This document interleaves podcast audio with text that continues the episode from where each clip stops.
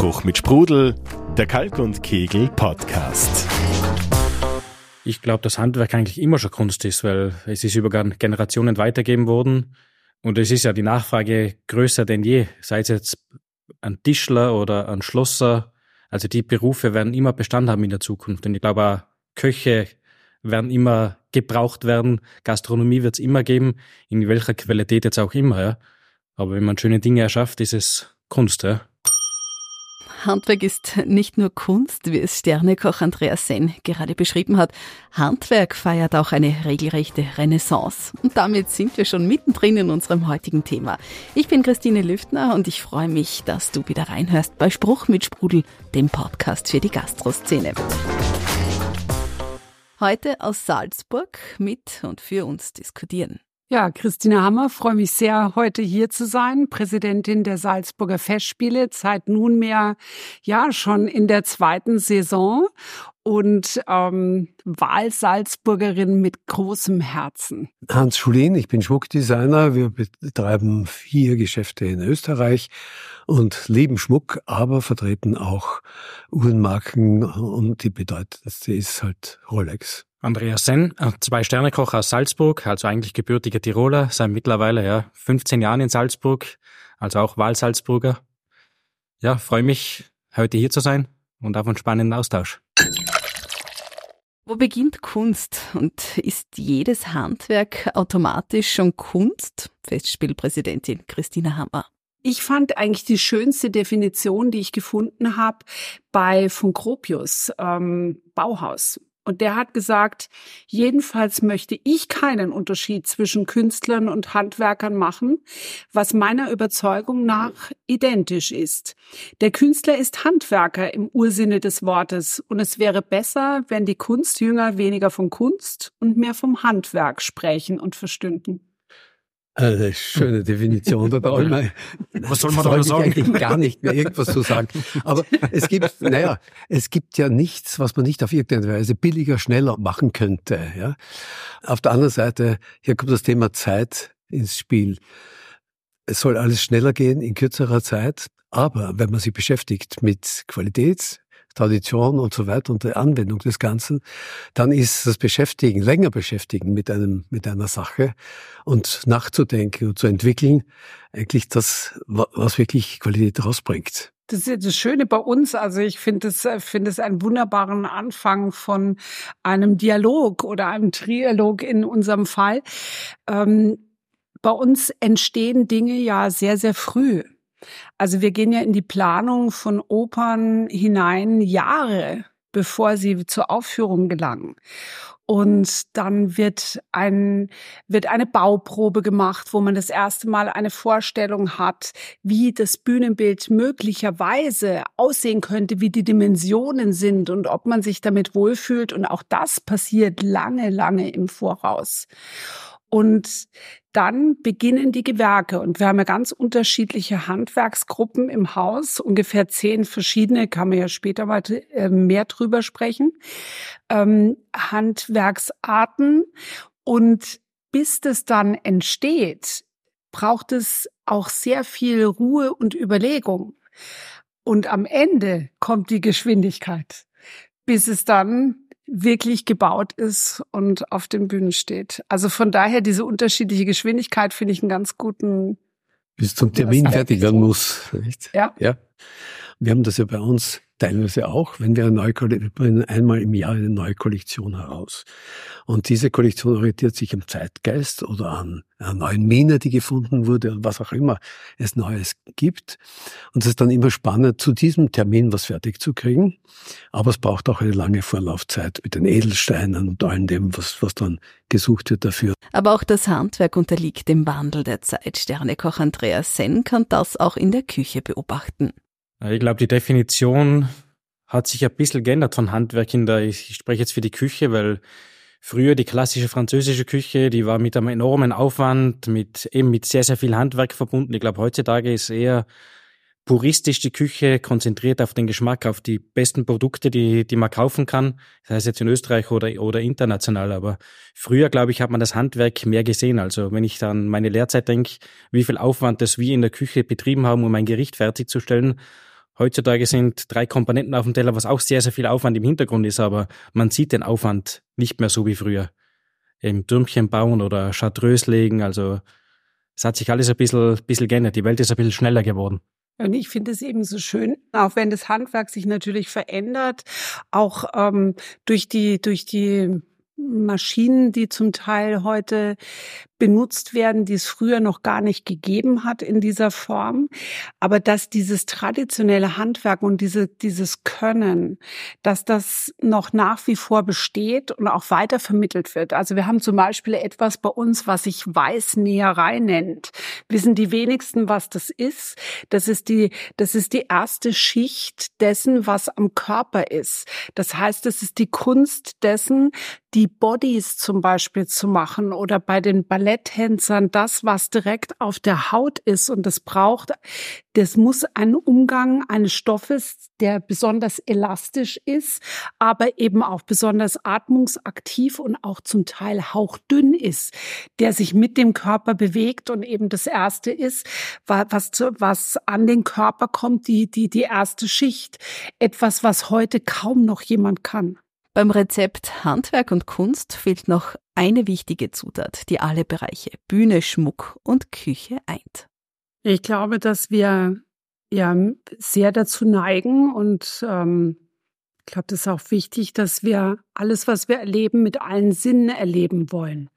Und das zu dem, zu einem Erlebnis, wenn ich mir überlege, was unser Festspielgast erlebt, wenn er nach Salzburg kommt, dann ist es ja ein umfassendes Erlebnis. Das beginnt nicht erst mit dem, mit dem Abend und der Aufführung, sondern das wird, geht vielleicht ein wunderbares Essen voran, ein Stadtbummel, wo man sich etwas Besonderes leistet, vielleicht einen schönen Schmuck als Geschenk. Aber es geht auch darum, dass man es schätzt, das Besondere und auch ein, auch glaube ich, eine Liebe und ein Verständnis dafür hat. Deswegen war mir dieses Gespräch auch so wichtig, weil ich so gerne mal unsere, unsere Festspielerinnen und Festspieler in den Mittelpunkt stelle, die so hinter der Bühne sind und auf denen vielleicht oft das Scheinwerferlicht gar nicht so sehr strahlt, die aber unabdingbar für dieses Kunstwerk das dann am Ende auf der Bühne steht, sind nur mit dieser, mit dieser Handwerkskunst, mit dieser Liebe zu dem Beruf, auch mit der Liebe, das weiterzugeben. Ja, ist ja auch, wir sind ja auch ein ausbildender Beruf. Ich bin sicher, Sie bilden, ja. Sie bilden auch aus, ähm, Sie auch, dass man das auch weitergibt, dass junge Leute wieder nachkommen, die das, die dasselbe Verständnis haben. Und ich nehme auch an, dass das uns eint für Qualität und das auch die, wie ich es nenne, immer diese, diese extra Meile zu gehen für etwas, was, was ganz Besonderes sein muss, weil wir verkaufen keine Eintrittskarten, wir verkaufen ein Versprechen. Und ein Erlebnis, ja. Diese Liebe zum Beruf, die, die, die verbindet uns natürlich ganz besonders. Die, die Passion, die Leidenschaft für etwas, äh, den Wunsch, etwas fertigzustellen. Und äh, man muss brennen für etwas. Es ist in unser, unter allen Berufen so, dass man brennen muss dafür und dann wird's auch was. Also uns verbindet sicher Kreativität, Obsession, äh, was habe ich mir alles gedacht, Meisterschaft, Durchsetzungsvermögen, Freude, wie, wie wir schon gesagt haben, und eine Vision, die man hat von, vom Ganzen, eine letztendliche Vision, die man erreichen möchte, die man durchsetzen möchte. In unserem Fall, wir versuchen die besten Produkte irgendwo auf der Welt zu ergattern. Also wenn wir jetzt Gerichte entwickeln, das ist ja auch ein Prozess, der geht über drei, vier, fünf, sechs Wochen, ja, bis, der, bis unser Menü gewechselt wird. Da steht im, am Anfang steht das Grundprodukt und wir versuchen dann nach und nach ein Gerüst um das Grundprodukt zu, zu bauen. Ja ist ein riesengroßer Aufwand. Also ich sage jetzt mal, Fisch zerlegen ist ja auch eine Kunst, die wenige Köche heutzutage noch richtig beherrschen. Also das ist auch unsere große Aufgabe, das den jungen Köchen wieder mitzugeben. Also wenn zu uns Köche kommen, die brauchen sicher mal ein, eineinhalb Jahre, bis sie unsere Philosophie vom Restaurant, von den Gerichten, von den Gedanken hinter allem verstehen. Ich glaube, dass ähm, also uns ist ein großes Anliegen, diese klassischen Handwerksberufe zu fördern und vor allen Dingen Menschen anzuziehen, die eine Begeisterung dafür haben, dieses, dieses Endprodukt dann auch mitzuerleben und auch bereit sind, dafür alles zu geben, dass das in diesem Moment dann entsteht. Also wie gesagt, das eine ist, dass mit, mit sehr viel Sorgfältigkeit geplant und gearbeitet wird, aber es kann dann auch schon ganz schön hektisch werden ähm, zum, zum Ende hin.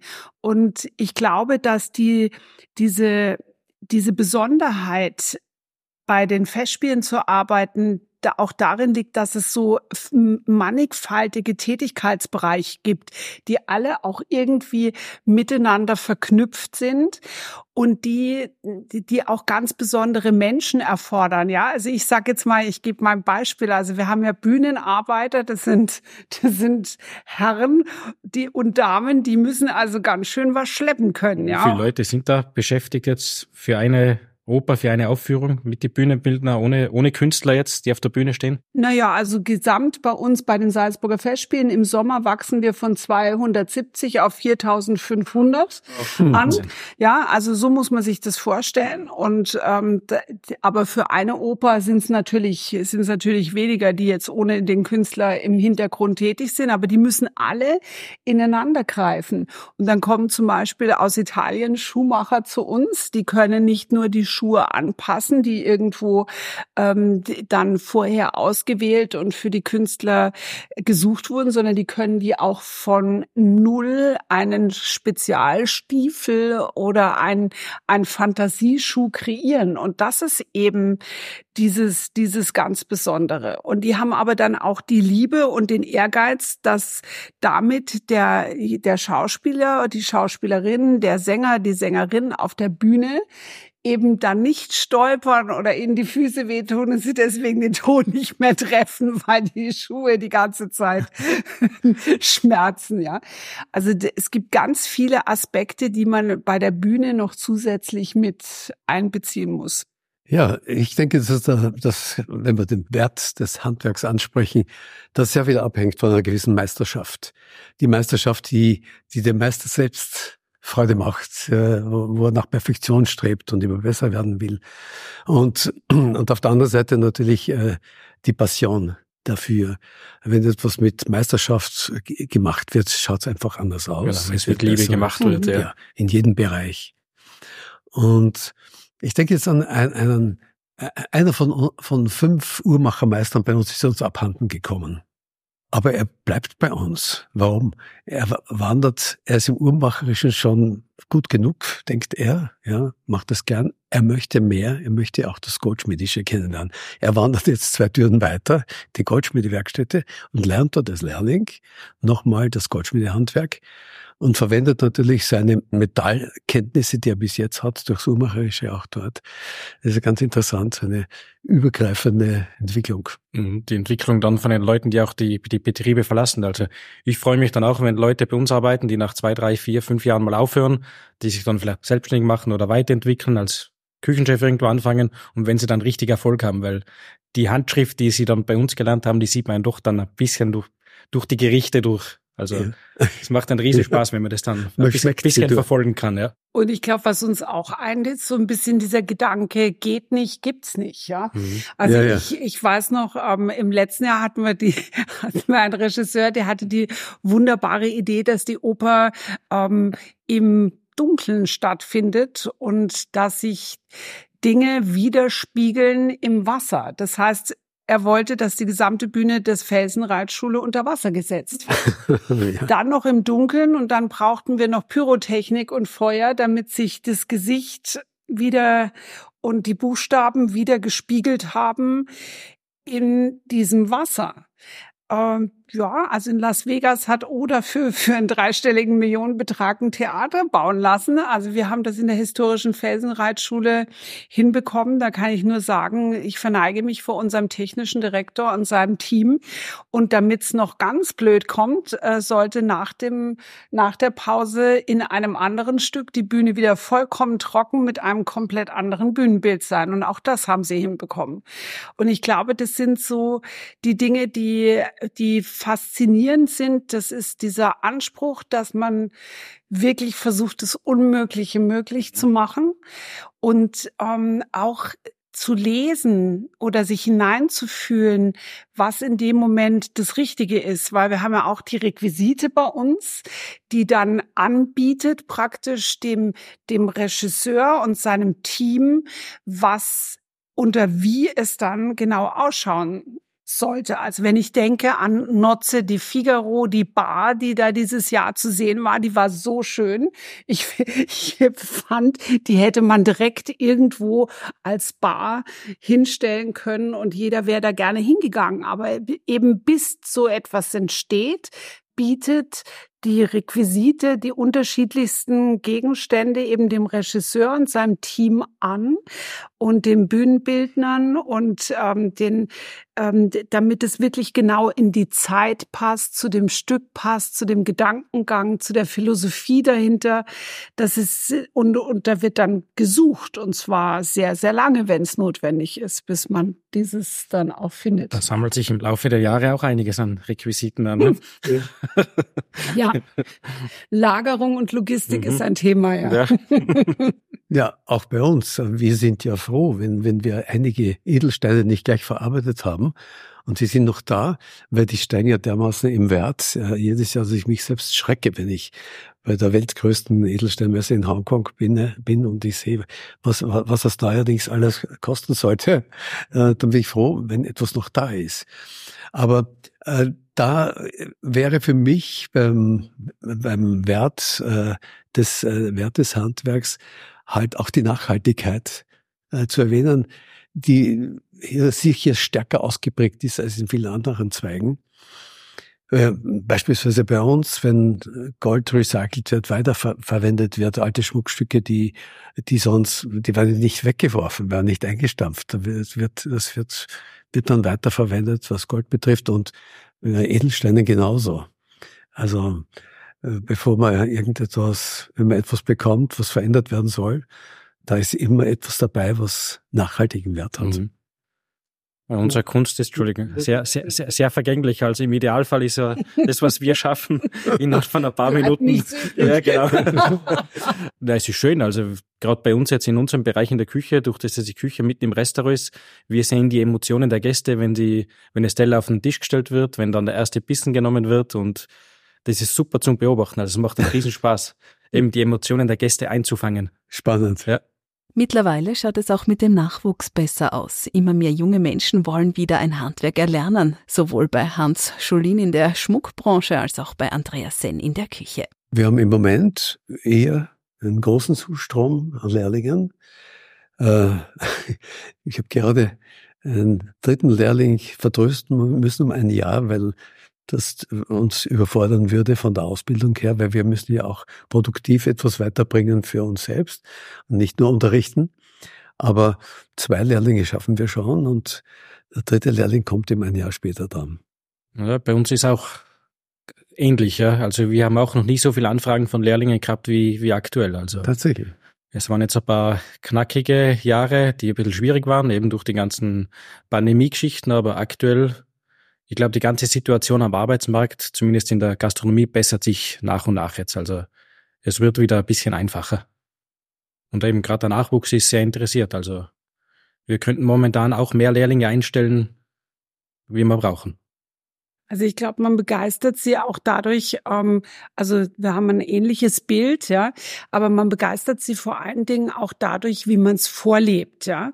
Also eine Wertschätzung für das, was man tut, nicht nur das Können, wovon ich jetzt sowieso mal in unseren Fällen ausgehe, sondern auch die Wertschätzung, die man weitervermittelt und die Art, wie man ausbildet und die Art, wie man miteinander umgeht. Also ich, ich bin immer wieder fasziniert davon, ähm, weil ich spreche mit allen unseren Lehrlingen und eben auch mit, ich versuche zumindest mit einem Großteil der neuen Mitarbeiter im Sommer ähm, auch Gespräche zu führen, dass man sich wenigstens kennenlernt und Ansprechpartner kennt Aber dieses ganze Onboarding bei uns, wie man das neudeutsch nennt, ja, wie sie, wie die neuen Mitarbeiter zu den Festspielen kommen und wie man ihnen vermittelt, mit welcher, ja, Leidenschaft, ich nehme das Wort auch nochmal in den Mund, mit welcher Leidenschaft, aber auch mit welcher, mit welcher Genauigkeit, aber auch mit äh, wie wie ernst man das nimmt, was man tut. Und auch, darf man auch nicht vergessen, wie geht man eigentlich mit Fehlern um? Ja, das ist ja auch ganz, ganz wichtig, die Fehlerkultur in einem Unternehmen und wie man eben den, den, die jungen Menschen, die neu dazukommen, wie man die begeistert, sie hineinführt, ohne sie zu überfordern und wie man sie trotzdem auf die richtige Art und Weise fordert und zu dem Potenzial führt, das sie haben. Ich glaube, das sind eigentlich so die entscheidenden Punkte. Die Zukunft des Handwerks schaut glänzend aus. Auch vor künstlicher Intelligenz und Maschinen fühlen sich die großen Meister nicht bedroht. Im Gegenteil, findet Andreas Senn. Ich glaube, es geht alles wieder ein bisschen weg von der Massenproduktion, sei es jetzt Technik oder äh, mehr wieder in, in, die, in die individuelle Geschichte. Also jetzt gerade im, im Restaurantbereich, man sieht ja das große Restaurantsterben, die, die großen Ketten, die auch wegbrechen. Ich meine, die ganz großen werden immer funktionieren, die Fastfood-Lokale, aber die Restaurants, die sich wirklich auf was spezialisiert haben, werden meiner Meinung nach auch richtig Zukunft haben, ja. Sei es jetzt im gehobenen Preisbereich oder auch in der im günstigen. Man muss wirklich, man soll sich auf was spezialisieren und das wird auch von den Gästen, von den Leuten gut angenommen. Ich glaube, Qualität, äh, Qualität ist das, was immer den Unterschied macht. Ich glaube, die Menschen sind bereit, ähm, für das, was wirklich hochwertigst ist, auch einen gewissen Preis zu bezahlen, wobei ich immer ganz vorsichtig bin, weil die Festspiele ganz gerne so ein bisschen diesen, diesen Ruf haben, sie wären so elitär. Da muss ich einfach sagen, bei 250.000 Besucher im Sommer alleine von 174 Veranstaltungen, ähm, da können sie nicht elitär sein. Das ist per se unmöglich. Ähm, und deswegen ist uns auch ganz wichtig gewesen, trotz der Teuerung, dass wir unsere Kartenpreise im unteren und im mittleren Segment nicht erhöht haben. Und wir verkaufen immer noch 50 Prozent unserer Tickets zwischen ähm, 5 und 115 Euro. Das ist, für, das ist für uns sehr, sehr wichtig, diese Zugänglichkeit zu bewahren. Aber was es eben nicht sein darf, ist, auch wenn wir viele Illusionen schaffen, das dürften jetzt Sie beide nicht sagen, ja. Aber wir, wir bauen ja auch Häuser, die wie Häuser aussehen, aber gar keine sind, ja. Also auf der Bühne schaffen Sie ja, schaffen Sie viele Illusionen, während wenn man. Das wäre im Restaurant ein bisschen genau, schwierig. Das wäre im Restaurant jetzt ein bisschen schwierig. Aber eben dieses, daran, daran darf nicht also an der Qualität darf nicht gespart werden. Ja, also das trennt uns jetzt wirklich, ja. Wenn, wenn Sie Fake-Häuser hinstellen, wir dürfen mit Fake gar nichts zu tun haben, nicht? Überhaupt nichts. Da darf kein synthetischer Stein da sein oder das Gold, das wir verarbeiten. Fake würde ich es nicht nennen, Illusion. Ja, Illusion. ja. Naja, na, ich denke nur daran, ähm, wenn man weitergeht, äh, unsere Philosophie ist, dass wir möglichst viel an, an, an Werthaltigkeit mitgeben und das ist an, auf Dauer gedacht und mit Meisterschaft gemacht und das soll Generationen überdauern. Ähm, es soll nicht zeitlos sein, sondern ein Zeitdokument aus dieser Zeit, aber in vielen Jahrzehnten, Jahrhunderten auch noch Gültig, Gültigkeit haben, wenn es gelingt, ja. Ich glaube, dass die Künstlerinnen und Künstler auch, die zu uns kommen, das eben deswegen so besonders gerne tun, weil sie auch die, die Leidenschaft und diesen Anspruch jedes Einzelnen bei uns im Hause spüren und auch, auch die, den Respekt und die Wertschätzung ihnen gegenüber. Wir stehen grundsätzlich mit wirklich mit allen Mann, die es, für, die es von uns intern für diese Produktion braucht, wenn die kommen. Und, und zwar jeder von uns, der damit zu tun hat. Und das ist, das spüren die. Das ist nicht selbstverständlich. Und ich glaube, das sind die Dinge im Leben, die es ausmacht. Und genauso spüren, spüren wir auch, oder ich spüre, wenn ich in ein Restaurant komme, wenn ich merke, dass jemand sich auch diese Mühe macht und diese, diese Liebe und, und dieses Können hat. Und deswegen sage ich, und, und bin auch fest davon überzeugt, sagt es auch immer wieder zu unseren, zu, zu, zu den Menschen, die bei uns arbeiten. Wenn jemand wirklich gut ist, das bleibt nicht unbemerkt. Es kann gar nicht unbemerkt bleiben. Und das ist was Herrliches. Mir fällt der alte äh, Spruch ein, der öfters gesagt war, verachtet mir die Meister nicht. Das, das war in einer Situation, wo dann danach eigentlich sich äh, diese Manie des Studiums entwickelt hat und, äh, und der Gap, der Abstand äh, zu der Lehrlingsausbildung immer größer geworden ist. Äh, einerseits das Studium und auf der anderen Seite die handwerkliche Ausbildung.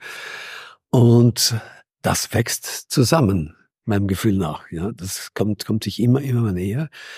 Und man hat schon gesehen, wie viel, Milarowitsch hat einmal gesagt, Wissenschaft im luftleeren Raum, nicht? Das kann man, das kann man auch ein bisschen in, im, im Kopf behalten, weil wenn zu viele Geisteswissenschaftler da sind, die sich im luftleeren Raum Gedanken machen über etwas und es, es entsteht dann nicht das, was man bräuchte, dann fehlt das total, ja. Und, und das spüren wir heute auch bei Handwerkern, die, die, die wir bräuchten wie ein, ein Schwamm. Äh, wir könnten, wir könnten Tischler, Installateure, alles Mögliche brauchen noch und noch oder Uhrmacherlehrlinge von meiner Warte her gesehen jetzt. Aber äh, es bessert sich meiner Meinung nach, also meinem Gefühl nach, so dem, was ich, was ich jetzt, was ich jetzt sehe nach der Pandemie. Die Pandemie war sozusagen ein Höhepunkt dessen.